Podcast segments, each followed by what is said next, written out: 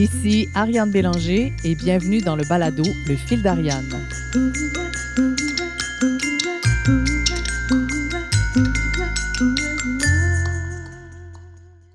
Et si les entreprises étaient plus créatives?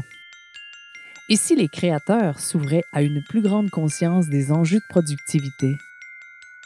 En soulevant des questions fondamentales sur l'état et la place des entreprises culturelles et de l'esprit créatif dans la société contemporaine, ainsi que sur le rôle qu'artistes et gestionnaires peuvent y jouer ensemble, le fil d'Ariane trace une ligne pour ouvrir le dialogue entre deux sphères souvent jugées incompatibles. Aujourd'hui, pour l'épisode 5 de la saison 1 du balado Le fil d'Ariane, je reçois Hélène Godin, cofondatrice de la Factory avec Philippe Meunier, qu'on a pu entendre durant l'épisode 4, et Marie Amiotte, qu'on va entendre dans deux semaines pour l'épisode 6. Je vous rappelle que la Factory est l'école des sciences de la créativité, créée en collaboration avec les principales associations et ordres professionnels des industries créatives du Québec et offre une formation continue aux professionnels d'ici et d'ailleurs. Quand elle était à la tête de création chez Sidley, elle a mis sur pied le laboratoire créatif Bootcamp Sidley, une forme d'incubateur de la créativité interdisciplinaire. Elle a été responsable de la création de l'image de marque de plusieurs spectacles du Cirque du Soleil. Elle a travaillé sur de nombreuses transformations de marques telles que celle de la STM, de Pratt Whitney Canada, de Gaz Métro ou encore celle de la SAQ avec le système des pastilles de goût qui a révolutionné l'expérience en succursale. Très active à l'international, elle laisse sa marque dans le milieu du design en tant que conférencière et mentor, travaillant à tisser des liens forts avec la relève. En tant que professeur invité à l'UCAM, à Concordia et au Collège Dawson, comme membre de jury, notamment au Festival de Cannes, au Clio Print de Las Vegas et au One Show Design de New York. Enfin, en tant que membre du conseil d'administration d'Héritage Montréal, où elle souhaite contribuer à la reconnaissance de Montréal comme capitale créative. Elle dit La créativité, ça s'apprend. Je crois qu'enseigner la créativité à tous les secteurs confondus, c'est se doter d'un puissant moteur de développement pour la société. Je suis intimement convaincu qu'elle a raison, d'autant plus qu'avec le contexte actuel de pandémie mondiale, nos valeurs liées au travail, à la consommation et au sens qu'on donne à la communauté sont profondément remises en question.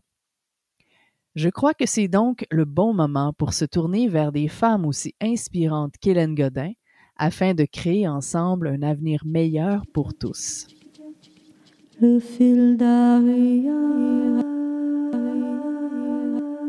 la créativité, pour moi, c'est euh, c'est beaucoup de choses, mais si je devais la résumer, euh, peut-être la première chose que je dirais, c'est d'abord et avant tout une posture mentale.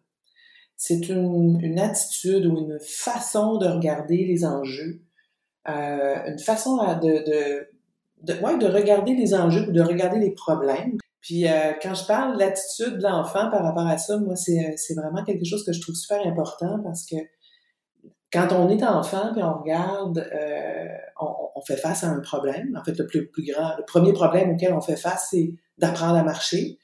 Euh, et, c'est, probablement euh, la chose la plus difficile à faire. Si on devait réapprendre à marcher aujourd'hui, ça serait vraiment difficile. Mais c'est notre posture mentale face à, cette, à cet enjeu-là quand on est enfant, ben on explore, on veut, on cherche à se dépasser, on veut, on, on dira jamais, on dira jamais ah, c'est trop gros, c'est trop difficile, euh, je laisse tomber. Donc c'est cette posture là, cette posture d'enfant face aux enjeux qu'on a aujourd'hui qu'on devrait euh, tendre à essayer de, de retrouver.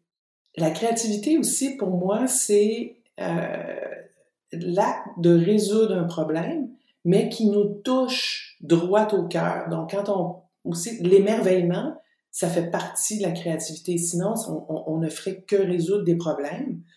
Puis résoudre un problème, bon, c'est un peu plate. Là. on résout le problème, on l'a réglé. On, mais la créativité, c'est quand même une coche de plus.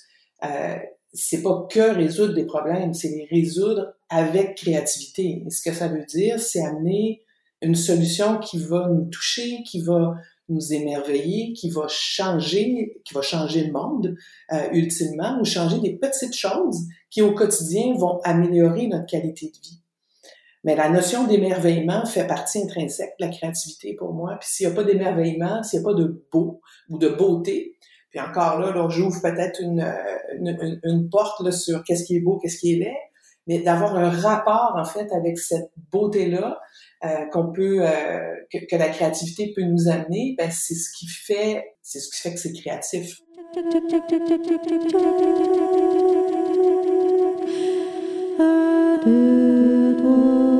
Donc, ça implique forcément que nos deux côtés de cerveau sont stimulés, sont demandés à être mis en, en branle finalement pour pouvoir être créatifs je trouve ça intéressant. Euh, je ne sais pas trop comment me placer par rapport à ça aux deux côtés de cerveau, parce que pour moi, les deux côtés de cerveau, en tout cas, tu sais, les gens ont souvent dit, ah, c'est le cerveau droit qui est le plus créatif, le cerveau gauche est plus, euh, est plus rationnel.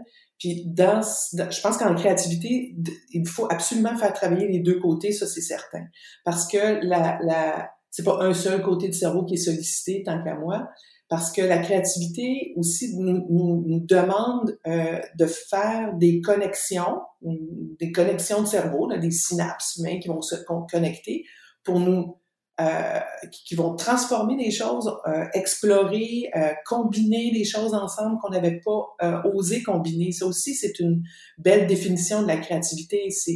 Comment on arrive à, avec toutes nos connaissances à combiner des choses improbables, des choses qu'on n'avait pas nécessairement pensé combiner. Puis pour ça, mais ça fait appel aux deux hémisphères. Euh, puis pour moi, en fait, la misère, euh, tu sais, on dirait qu'à il y avait des écoles de pensée qui disaient que c'était seulement un côté ou de l'autre, mais ou que les, créatifs, eux autres, étaient sollicitaient vraiment beaucoup, beaucoup un seul côté du cerveau. À mon avis, euh, à mon avis, ce sont les deux euh, qu'il faut qu'ils se combinent ensemble. Puis même, je pousserais ça plus loin, puis je dirais si on a si on a un côté de cerveau, on va dire, plus développé, ben, va combiner ton cerveau avec quelqu'un qui a l'autre côté de cerveau plus développé, soit le droit, soit le gauche, parce que c'est ce qui fait, euh, c'est ce qui fait aussi que la créativité ou cette espèce de choc, hein, la créativité, c'est des choses qui se rencontrent, qui se combinent. Euh, le choc même de deux cerveaux qui pensent pas pareil, ben de, de, là va émerger des, euh, des, des, concepts plus créatifs. Moi, j'ai un exemple là, que, que, j'aime beaucoup, euh, que j'aime beaucoup donner, euh, parce que pour moi, il, il, il exprime vraiment c'est quoi la créativité, en tout cas dans la, dans la façon dont moi je le, je le conçois.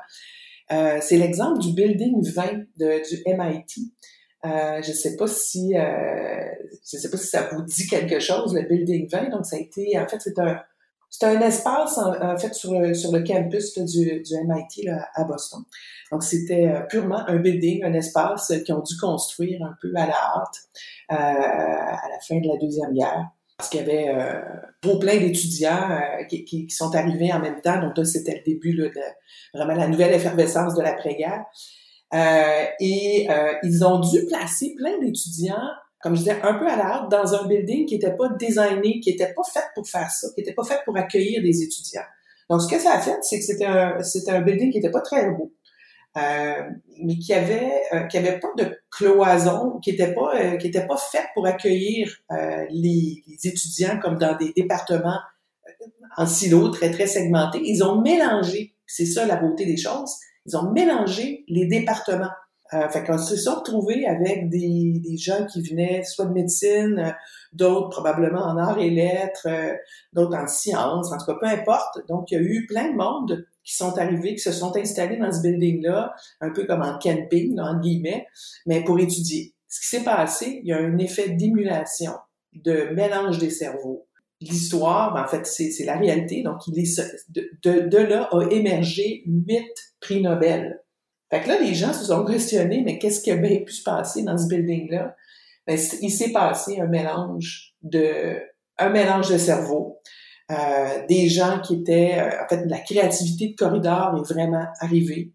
Euh, puis ça a fait en sorte que ça, ça a fait des sparkles, ça a fait émerger plein d'idées nouvelles. Et neuf prix Nobel en sont sortis. C'est quand même, euh, c'est quand même fabuleux.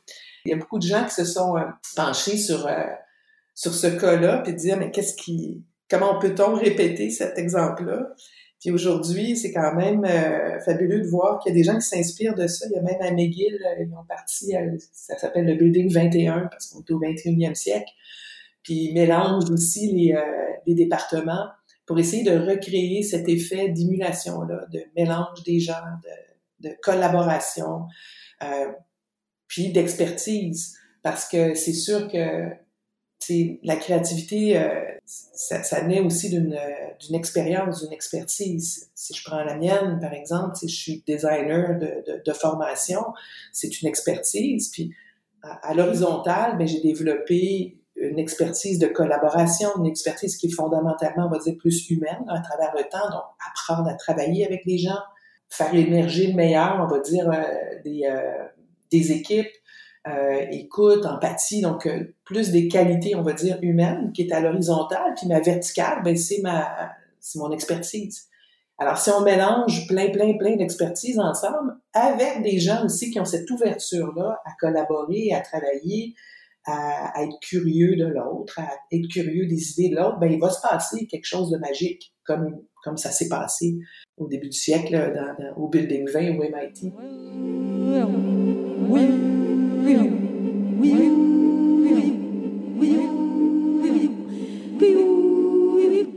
Je vois quasiment un, graphique de, ce que tu viens de, décrire un peu avec la verticalité, l'horizontalité, puis les, les, interrelations, puis ce que ça crée comme presque comme nouvelle réalité ou comme c'est comme si le mélange de tout ça crée quelque chose qui existe en soi, une espèce d'émergence de quelque chose qui est plus grand que les parties.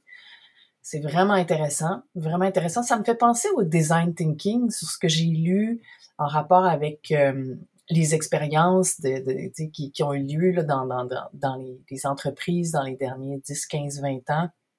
Maintenant, on appelle ça le design thinking. Ça a l'air d'être bien, bien nouveau. Mais d'après ce que tu me racontes, euh, ça, le concept ou l'idée ou la dynamique du design thinking a existé en soi bien avant qu'on lui donne un nom dans des circonstances comme mm. celle-là. C'est un peu aussi probablement qu'est-ce qui est à la, source de tous ces nouveaux labs, tu sais, les, les espèces de d'endroits, des, on appelle ça des labs, tu sais, où, il y a des Fab Labs ou des gens qui font juste comme se rassembler pour trouver des solutions ou comme faire émerger de l'innovation.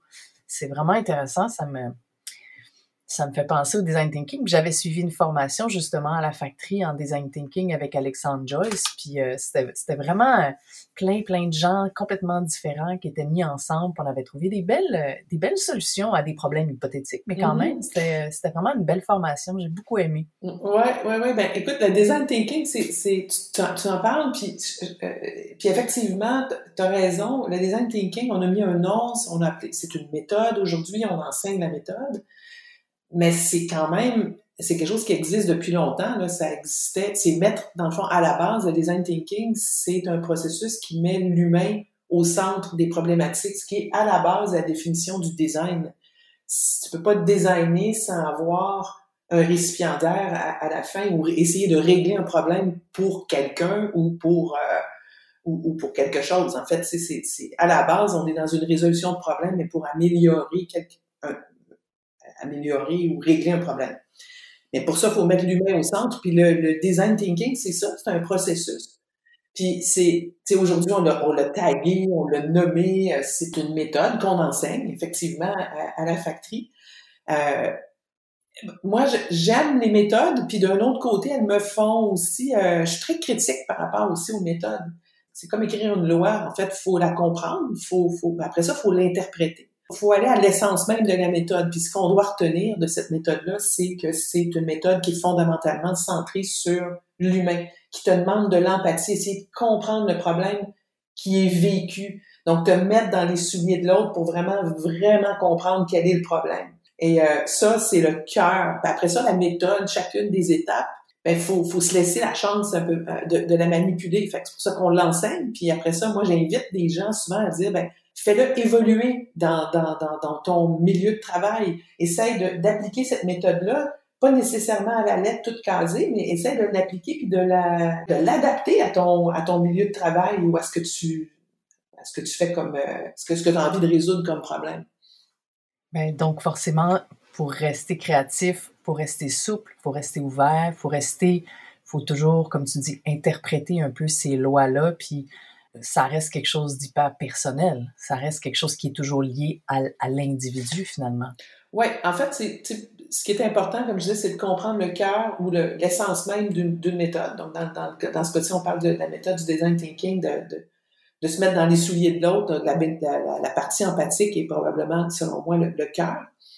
Puis euh, la méthode comme telle, la suivre avec euh, rigueur, ben euh, je me dis ben c'est pas tant c'est pas tant la, rigueur, c'est justement la souplesse, être malléable, écouter, travailler de façon collaborative, ben, nous amène aussi des fois à se développer, dire ah tiens on s'en va dans ce chemin-là, on va l'explorer. Donc c'est très très très ouvert, mais la méthode nous nous ramène des fois à des étapes des étapes qui sont essentielles, mais il faut faut broder un peu autour. Puis d'après toi, c'est quoi les obstacles les plus importants à la créativité? Je dirais les silos. Tu sais, tantôt, j'ai donné l'exemple justement du Building 20 qui avait pas de silos. Les, silos étant les départements, dans ce cas-ci, les départements de, l'université. Les silos, ça empêche, hein, ça empêche la créativité, c'est, ça empêche la porosité entre, entre les gens, ça empêche euh, les idées de voyager. Euh, pour moi, ça, c'est un des plus grands dangers. Ça arrive souvent d'ailleurs à la factory que des, entreprises euh, viennent nous voir pour qu'on leur montre des euh, formations créatives. Puis souvent leurs enjeux sont, sont reliés au silo ou sont reliés à leur structure, qui fait en sorte qu'il n'y a pas de porosité entre, euh, entre les gens puis entre les idées. Fait que ça, c'est pour moi un des gros problèmes. Un autre problème que je, que je perçois, ça serait la nouveauté. La nouveauté, c'est menaçant souvent l'ancien est comme plus rassurant. Puis euh, cette espèce de confort-là qu'on a dans, dans, dans ce qu'on connaît, puis euh, de, de, vouloir se réconforter, dire que ça a toujours été fait comme ça, donc on va continuer à le faire de cette façon-là, de, de, de, bousculer des fois les idées euh, préconçues ou nos façons de faire. Ça, je pense que c'est hyper important. Donc, c'est un obstacle, un confort. Pour moi, c'est comme... C'est c'est un obstacle qui, qui, qui peut être fatal pour des entrepreneurs parce que si tu euh, c'est trop confortable dans ce que tu as déjà bâti, ben tu vas te faire euh, tu vas te faire dépasser assez rapidement. Mm-hmm.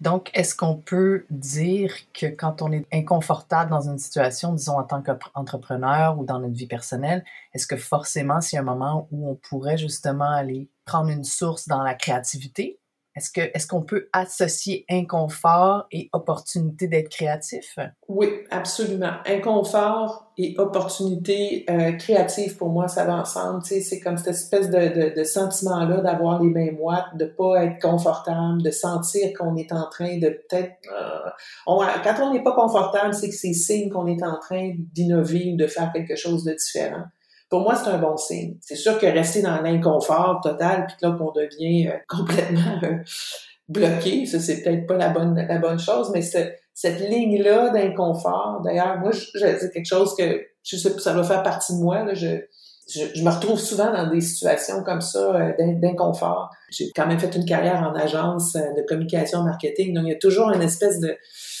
ouais d'inconfort à savoir est-ce que c'est la bonne idée, est-ce qu'on s'en va dans la bonne direction, douter ça fait partie de ça fait partie de mon hygiène personnelle de toujours douter. Mais douter à outrance, à un moment donné, ça devient bloquant. Fait qu'il faut toujours se retrouver un petit peu dans cette ligne-là de doute, je dirais. Puis à un moment donné, ben c'est, le temps aussi de prendre des décisions. Fait que le doute, à un moment donné, il y a, son, il y a, un moment pour le doute, il y a un moment aussi, aussi où il faut avancer puis prendre des décisions. Mais euh, ouais, je dirais vraiment que cette état d'esprit-là, de, de mémoire est super important là, en, créativité. Oui, puis c'est pas quelque chose qui est super valorisé. On n'aime pas ça, ressentir l'inconfort chez quelqu'un. On pense que l'inconfort, c'est dangereux. On, généralement, on cherche à, retrouver nos repères, tu sais, ce qui n'est pas nécessairement une mauvaise chose, mais je sais qu'exemple, à l'école ou dans certains milieux euh, corporatifs, euh, euh, pas être sûr de soi, c'est pas super bien vu. Mm-hmm, c'est vrai. C'est vrai, pas être sûr de soi. Ben, il y a une différence entre inconfort parce qu'on est, on sent qu'on est en train de développer quelque chose de nouveau, puis être pas sûr de soi. Tu sais, je pense que l'inconfort, on peut être, on peut vivre un inconfort par rapport à un, projet. Je vais donner un exemple, tu sais, pour moi, un exemple d'inconfort probablement que, et, d'assurance. Je vais prendre le cirque du soleil, qui comme exemple. C'est le cirque, quand le cirque ont fait quelque chose de complètement différent. On se rappelle à l'époque, quand ils ont parti euh, Cirque du Soleil, les autres sont arrivés avec euh, une proposition d'un cirque sans animaux les cirques, d'habitude, il y avait tout le temps des animaux. je prends, je prends comme quelque chose qui est comme, hey, ça s'est toujours fait comme ça, les cirques, ça prend des animaux, puis des éléphants, puis des, lions. Puis eux autres, qui ont décidé de, de, de, faire un cirque qui est nouveau. Probablement qu'il y avait l'excitation, les mêmes moites aussi de genre, ouais, on est en train de faire quelque chose de différent. Moi, je parle plus de ce genre d'inconfort-là que je suis pas sûre de moi. À la factory, je donne souvent euh, l'exemple aussi de Eiffel, la tour Eiffel quand, quand il l'a bâti, je dis, fallait vraiment, tu sais, il, était probablement très, euh, il doutait probablement de, de, cette structure-là parce que quand même, c'était tellement nouveau, c'était des matériaux nouveaux, c'était immense, c'était vraiment un dépassement euh, à la fois physique puis à la fois très créatif. Puis d'un autre côté, il y avait tout le monde qui était contre lui même euh, l'intelligence, l'intelligentsia euh, parisienne qui disait qu'est-ce que c'était, que, ça allait être laid, que ça allait défigurer Paris. Tu imagines à quel point il a dû, lui, avoir les mêmes moites, d'une part que ça floppe, que ce soit flop peut-être, euh, que ça marche pas, mais en plus, fallait qu'il croie son truc, mais il a dû probablement débattre énormément de ses idées euh, devant des gens qui avaient énormément de, de c'était les bien-pensants de, de l'époque, de, de, ce qui était beau puis ce qui était laid. Euh, c'est de cet inconfort-là, je trouve que naissent probablement les, choses les plus créatives quand on défie quelque chose, un, un ordre établi, euh, ou ce que, ce que les gens pensent euh, complètement euh, fou ou, euh, ou différent. J'aurais pu prendre Elon Musk, là, comme tout le monde, de, souvent le site aujourd'hui, mais je trouve ça intéressant d'aller puiser dans le passé parce qu'on n'a rien inventé. Puis même, je te dirais qu'il y a eu des grands gestes comme ça qui ont été posés à l'époque, que ce soit que ce soit du côté entrepreneur ou du côté architecture, ou du côté art. Il y a plein, plein, plein d'exemples comme ça qu'on peut prendre et qui m'inspirent encore aujourd'hui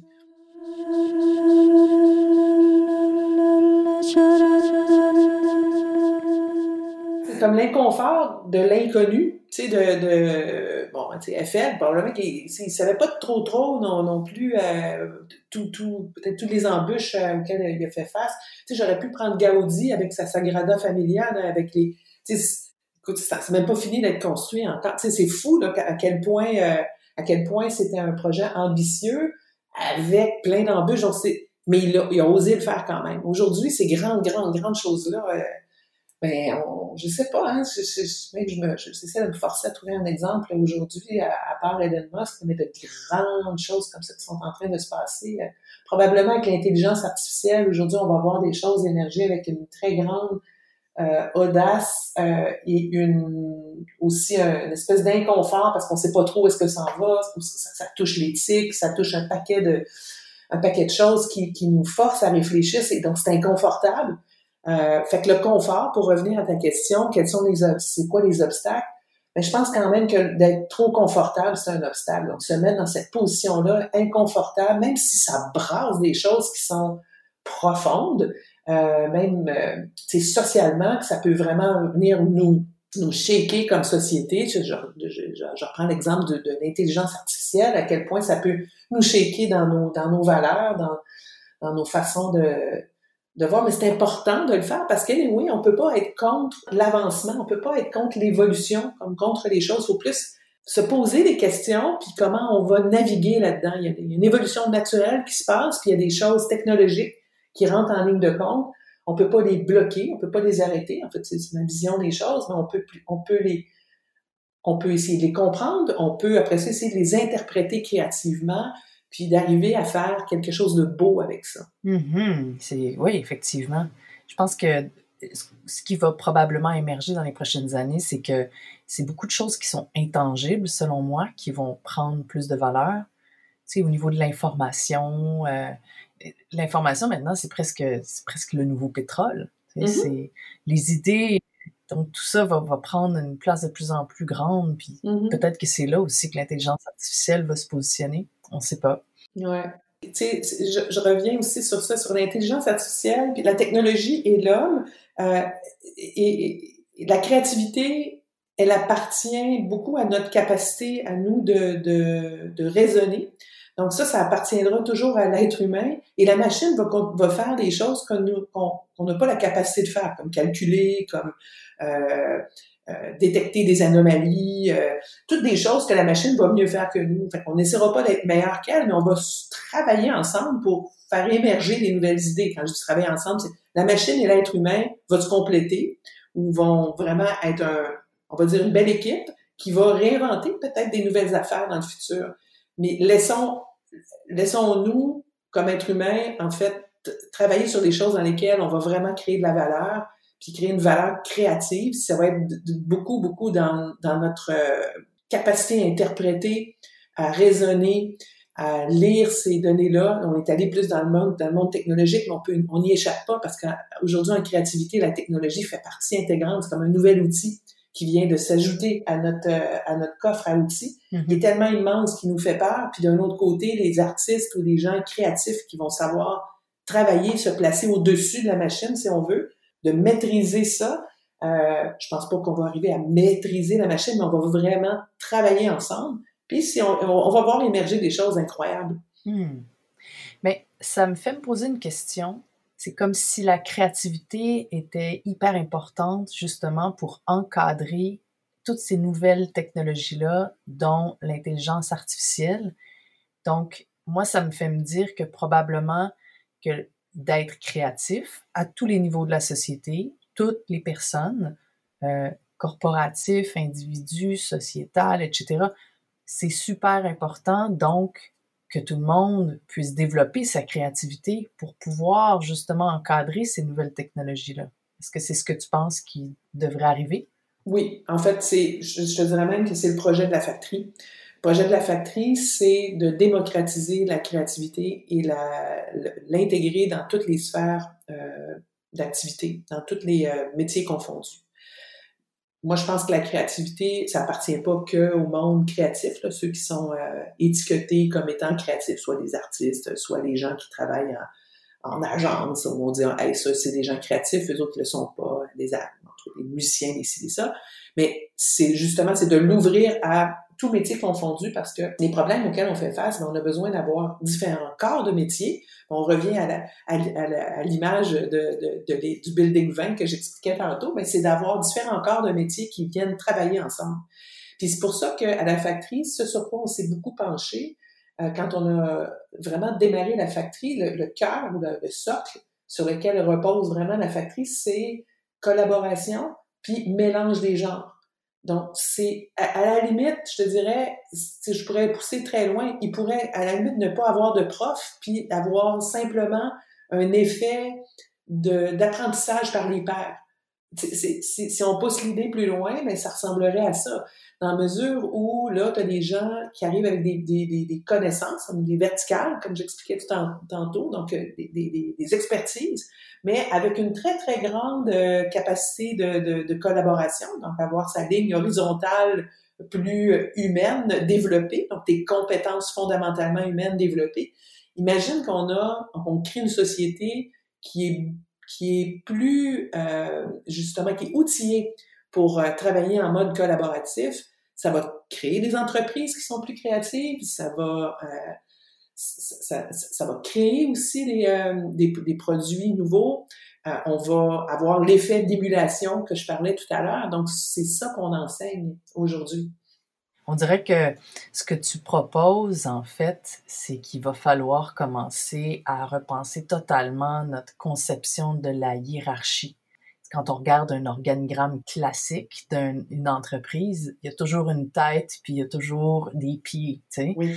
La tête est toujours plus petite, puis là, le, bas, de, le bas de la pyramide, là, ça tout le monde qui travaille, qui, est, qui me fasse, euh, soit qui, qui travaille avec le produit ou qui travaille avec les gens, c'est toujours euh, ces gens-là qui sont à la base. Mm-hmm. C'est comme si ce que toi tu proposes, en fait, ça remet totalement en question cette structure-là moi, j'ai l'impression que les, je suis pas sûre que les gens sont prêts à défaire ça. C'est tellement un a priori, puissamment ancré dans la tête de tous qu'il y a un patron, il y a des intermédiaires, puis il y a forcément des gens aux opérations qui font la job.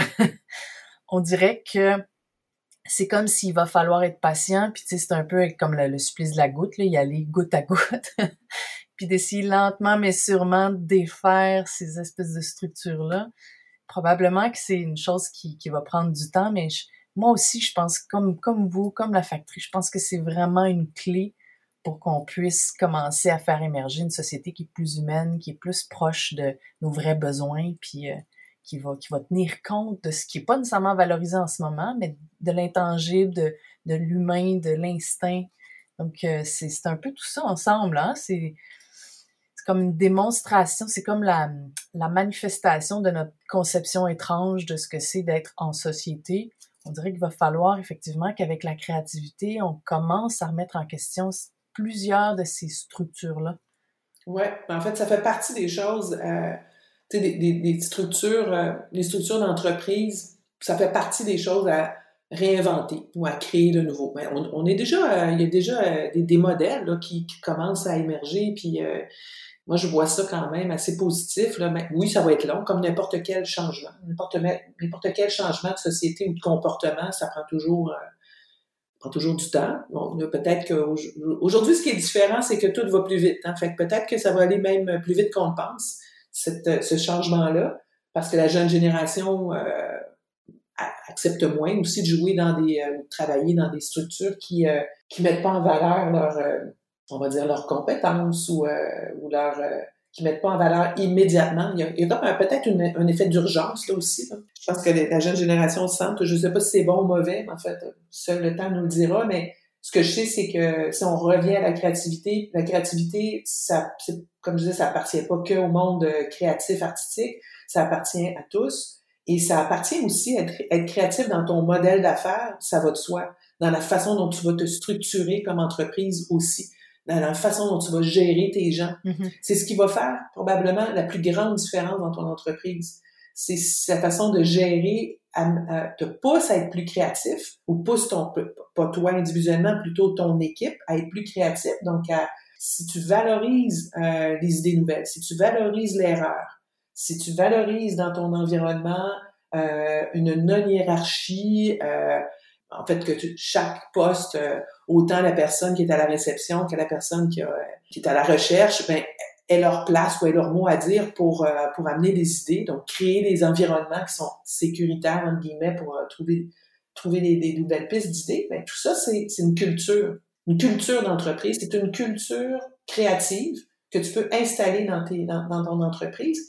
Puis mm-hmm. aujourd'hui, je pense que les entreprises qui n'adoptent pas cette culture-là, c'est sûr que ça se fait pas en un, en un claquement de doigts, ça s'apprend, c'est ce qu'on enseigne à la factory. Euh, puis c'est ce que c'est, je pense que c'est ce qu'aujourd'hui aussi la jeune génération valorise. Je pense que c'est ce que le monde a besoin aussi, d'avoir des entreprises qui réfléchissent différemment puis qui vont se renouveler aussi beaucoup plus souvent. Je pense que, encore là, la différence avec les entreprises, on va dire, d'avant, on, parle de, mettons, euh, d'une cinquantaine d'années, ben là, aujourd'hui, la, rapidité à laquelle les choses évoluent, ils ont tellement besoin de, de, de s'adapter fait sont obligés d'adopter une, une culture créative à l'interne. Sinon, ben, ils vont se faire dépasser par les autres. Le fil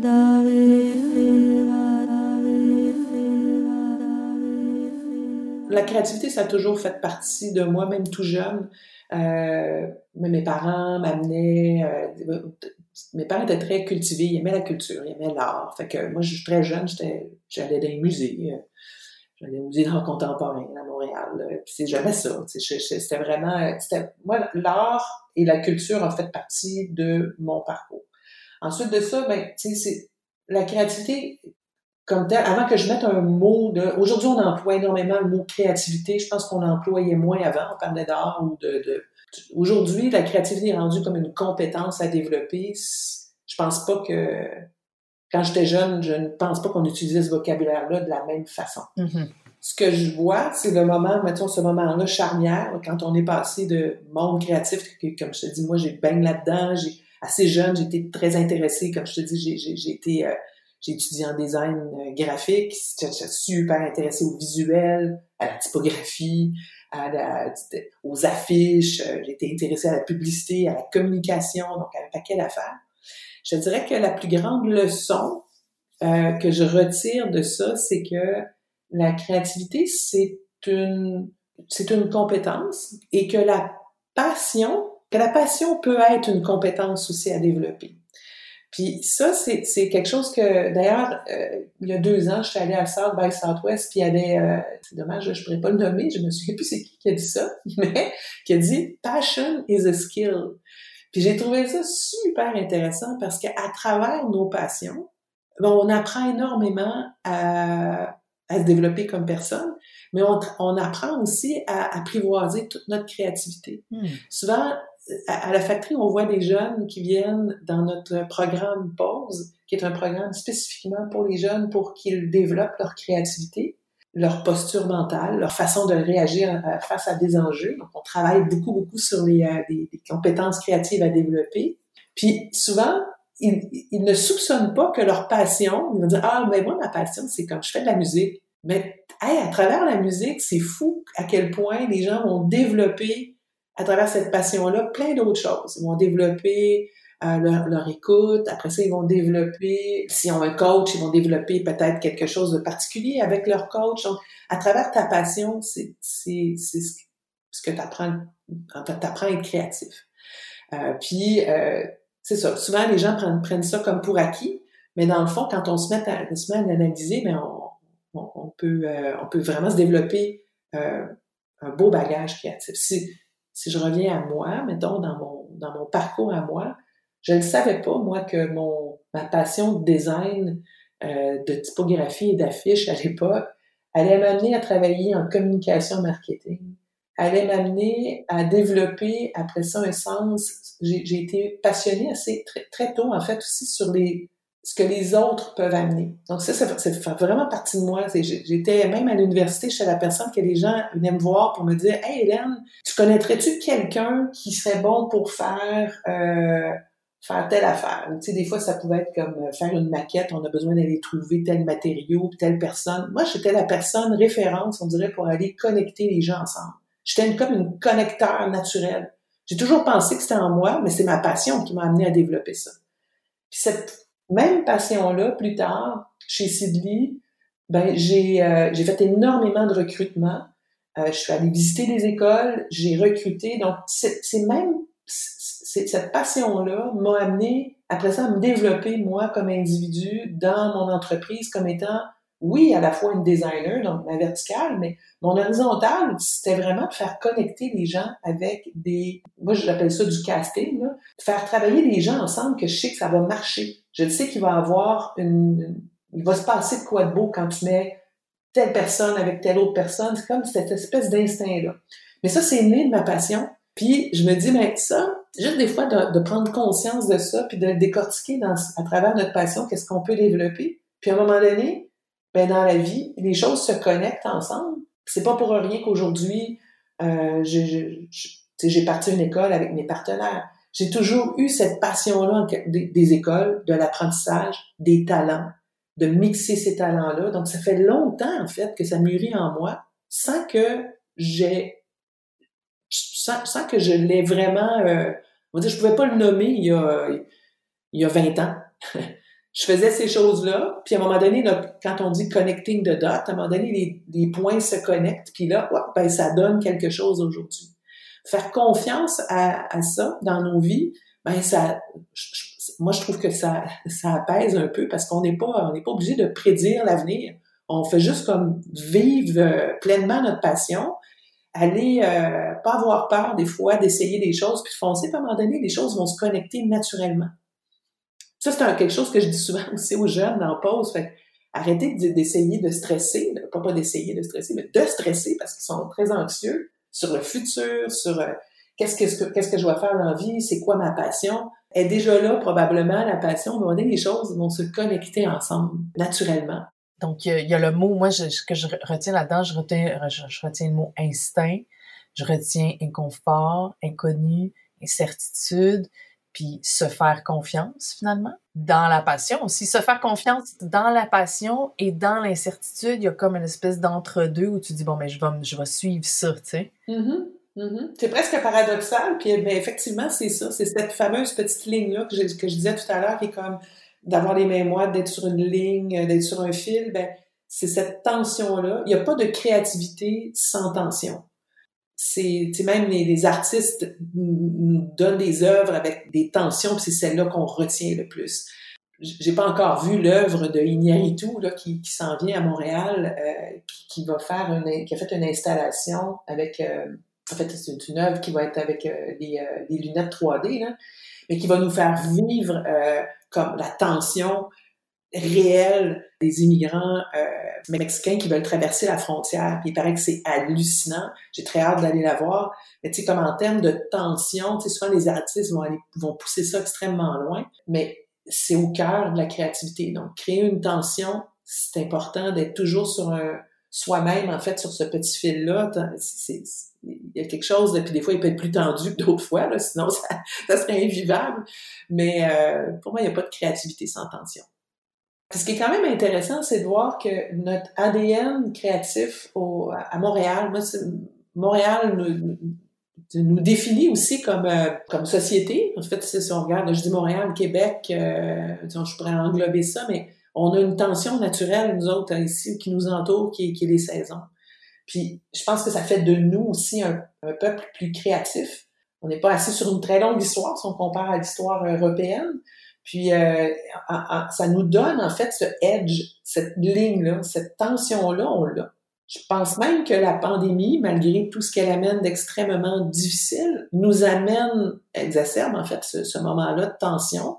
Ça va, de, de cette tension-là va émerger des choses qui vont être belles, je l'espère, parce que ça va, on va être forcé de changer des, nos façons de faire, nos façons de consommer, ça va forcer des nouvelles entreprises à être plus créatives. Euh, pour euh, repenser, par exemple, à acheter plus local ou à produire de façon plus locale. À quel point il faut se réinventer dans toutes les facettes de notre, euh, de notre société. Fait que, si je suis portée à regarder ça, c'est sûr d'un œil, euh, je trouve c'est difficile de, de, de, séparer les deux, mais mettons, on met de côté, dans le fond, tout, le, tout ce qui est dramatique, puis si on fait juste regarder, mais qu'est-ce que ça peut nous offrir aussi pour, euh, plus tard, ben c'est peut-être la petite lueur d'espoir qu'on peut regarder, puis de dire, ben, il y a peut-être, ça, ça, va nous amener forcément à, à, être, à être plus créatifs. Parce que les choses doivent changer.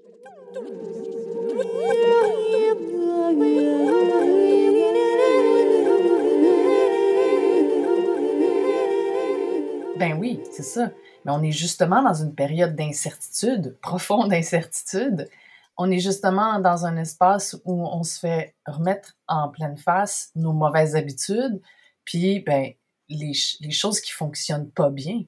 Donc, qu'est-ce qui est pas en lien avec euh, euh, avec notre bien-être, autant psychologique que physique? Ben là, en ce moment, c'est devenu super évident. Donc, on est dans une phase d'incertitude. On ne sait pas encore qu'est-ce qui va en émerger, mais je pense que tout le monde est conscient que c'est une opportunité en ce moment l'opportunité où on dit, ben, OK, il y a des choses qui sont en train d'être détruites ou comme mises au rencard, puis il faut faire émerger quelque chose d'autre, tu sais, parce qu'on le voit bien qu'il nous manque quelque chose ou, ou qu'on s'impose des choses qui sont, qui sont pas bonnes pour nous. Je pense que c'est une période effectivement très particulière pour l'humanité, mm-hmm. en espérant que ça accélère le bien-être. Ah oui, oui, parce que la créativité est, supposée nous rendre heureux. En fait, c'est ce que je pense. S'il n'y avait pas de créativité, dans le monde, pas de, ben, ça serait un monde un peu plate, un peu gris, un peu. Euh, si cette créativité-là, elle est mise à, pour euh, à profit pour nous rendre plus heureux, euh, comme être humain, comme comme sur la planète, ben moi c'est ce que je pense que ça doit faire. Tout ce qu'on va, tout, tout, tout ce qu'on va amener de, de, créatif dans la vie va changer nos nos habitudes de vie, notre façon de consommer, notre rapport à l'autre. Tu sais, ça peut être des choses simples, hein, tu sais, souvent c'est comme, tu sais, on, le voit là à quel point euh, le changement juste du travail à la maison versus être, euh, faire du 9 à 5, on se dit ah ben finalement c'est peut-être pas si pire que ça. Fait qu'on va changer nos habitudes, ça va changer notre façon dont on va designer nos maisons. On va mm-hmm. probablement vouloir euh, même de là où est-ce qu'on habite, ça va déplacer, ça va changer notre façon de, de, de, de nous déplacer. Fait qu'il y a plein de choses comme ça qui, qui ça va même changer des, politiques. Ultimement, ce qu'on veut, c'est que nos politiques puissent nous amener à mettre de en fait que les politiques mettent de l'argent, des, fonds, ou en fait investissent dans des euh, dans des projets plus créatifs pour amener un bien-être. Tu sais, je fais juste penser à, l'aménagement des villes. Il y a des actions qui doivent être posées euh, en haut de la pyramide, dans le fond, de, ceux qui sont des donneurs d'ouvrages, on va dire. Mais quand je, reviens à mon idée de culture tout à l'heure, cette culture-là, elle est, elle, est importante dans une société. La culture créative, elle est importante individuellement, mais globalement comme société, on pourrait même se doter d'un ministère de, c'est d'un ministère du, de la créativité. C'est ça, c'est ça, ça. on rigole, mais je pense que ça existe. Wow! Je ne vais pas, m'avancer, même si c'est soit en Suède, en tout cas, dans un pays de Norvège, il y a, il y a, ah. lequel, mais il y, a, il y a un ministère de la créativité. Là. Pourquoi pas? Puis c'est de, de regarder, dans le fond, dans toutes nos sphères d'activité qu'on a, comme dans nos villes, dans nos notre façon de vivre, ben justement, où est-ce qu'on va où est-ce qu'on va mettre notre, notre énergie, notre temps, notre argent pour essayer de réfléchir à des nouvelles façons de vivre ensemble? C'est ça, c'est à la base la créativité. Puis moi, je, parle souvent du design. C'est mon, c'est mon, mon, parcours de designer. Créativité, design, pour moi, ça va ensemble. Le design, c'est on résout des problèmes, on les résout pour des êtres humains, puis on essaie de rendre la vie meilleure. Hmm.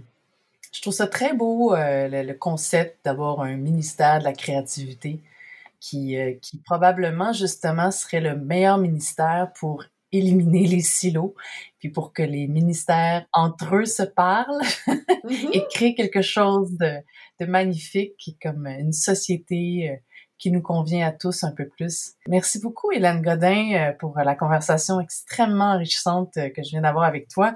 Euh, je voulais juste dire à nos, à nos auditeurs que toutes les choses dont on a parlé euh, pendant la conversation, comme le, Building 20, la Sagrada Familia, South by Southwest, ça va tout être dans les liens que vous allez retrouver dans nos différentes euh, nos différents outils de, de communication. Donc, euh, je te remercie beaucoup, Hélène, et puis je te souhaite, écoute, une belle suite créative avec la factory. À la réalisation et à l'animation, Ariane Bélanger. Au montage, Coralie Lemieux-Sabourin. La musique originale est créée et interprétée par Sienna Dallin. Je vous invite à visiter le site abc-consultant.ca dans la section Épisodes pour en savoir plus sur les sujets abordés et pour consulter les liens relatifs à mon invité et ceux dont nous avons discuté aujourd'hui. Vous pouvez aussi aimer la page Facebook, LinkedIn et Instagram et vous abonner à notre infolettre afin de rester à l'affût des mises en ligne et des contenus supplémentaires. À la prochaine!